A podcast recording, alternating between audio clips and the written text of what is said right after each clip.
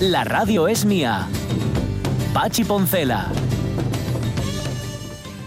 Pendientes, evidentemente, de todo cuanto sucede, os seguiremos informando, os seguiremos contando, oyentes de RPA, lo que tiene que ver con el coronavirus y lo que no, porque la vida no se para, no solamente el coronavirus, sino que hay otros asuntos.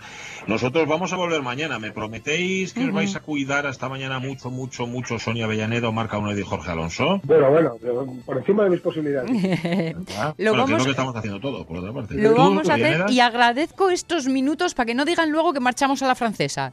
Eso es, eso es, no, en ningún caso. Y sobre todo para que sepáis que nosotros mantenemos la escucha, que buena parte de la radio consiste en hablar, pero la otra parte importante es estar escuchando. Y es lo que hemos hecho ahora mismo, escuchar a los responsables, los que están al mando de nuestra, de nuestra salud, de nuestra seguridad, y que todos los días más o menos hasta ahora se explican. Nos quitan minutos de programa, nos quitan seguramente minutos de entretenimiento y de diversión. Fíjate, hoy traía Miguel Trevín una colección de memes mm. que le están llegando y que los está guardando todos para en algún momento soltarlos.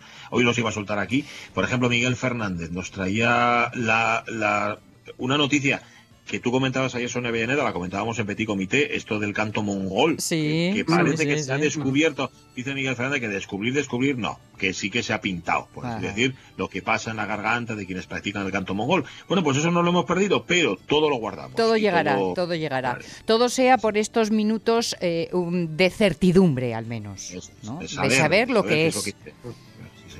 Gracias, oyentes de la radio mía. Mañana mucho. Besos, abrazos. Adiós. Chao, chao.